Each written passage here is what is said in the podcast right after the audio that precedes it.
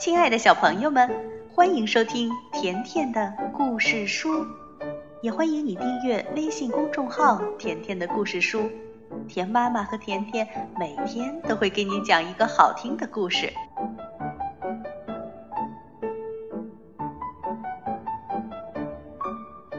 小朋友们，关于大盗贼的故事啊，今天甜妈咪来讲最后一集，终于到最后一集了。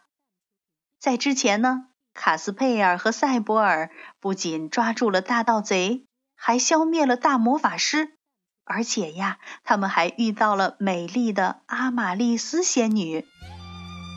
那现在，卡斯佩尔和赛博尔最想做的事情是什么呢？你们知道吗？赶紧来听，咖啡加蛋糕。卡斯佩尔和赛博尔坐在奶奶整洁漂亮的客厅里，兴奋得满脸放光。多好呀！终于又回到家了。真不可想象，从上一次坐在这里到现在，不过是三天的时间，可是感觉却完全不一样了。奶奶也是神采奕奕的。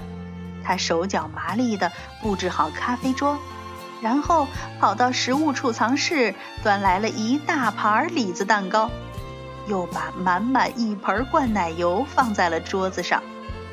卡斯佩尔惊讶地问：“奶奶，今天是星期天吗？”奶奶说：“那当然，今天呀，我们家就过星期天。”其他人家嘛是星期三。奶奶走到镜子跟前，正了正头上的小帽子，然后匆匆忙忙的向门口走去。卡斯佩尔问：“奶奶，您要出门吗？”“是啊，我去邻居家借一个咖啡沫来。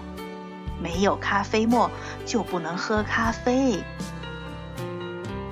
然不行，卡斯佩尔边笑边说：“没有咖啡沫真的不行，请看。”小朋友，你已经知道了，卡斯佩尔会给奶奶拿出什么呢？没错儿，他把藏在外套底下的咖啡沫拿了出来，放在桌子上。他很紧张，不知道奶奶会说什么。一开始呢，奶奶什么也没说，她只是把咖啡沫拿在手里，转动手柄，那咖啡沫就演奏出《五月里好风光》的曲子，而且呢是二重奏。卡斯佩尔和赛博尔保持着安静。哦，多美呀！奶奶终于开口了。你们知道我现在是什么感觉吗？什么感觉？啊，就像我过生日的同时还过着圣诞节。现在我要磨咖啡啦！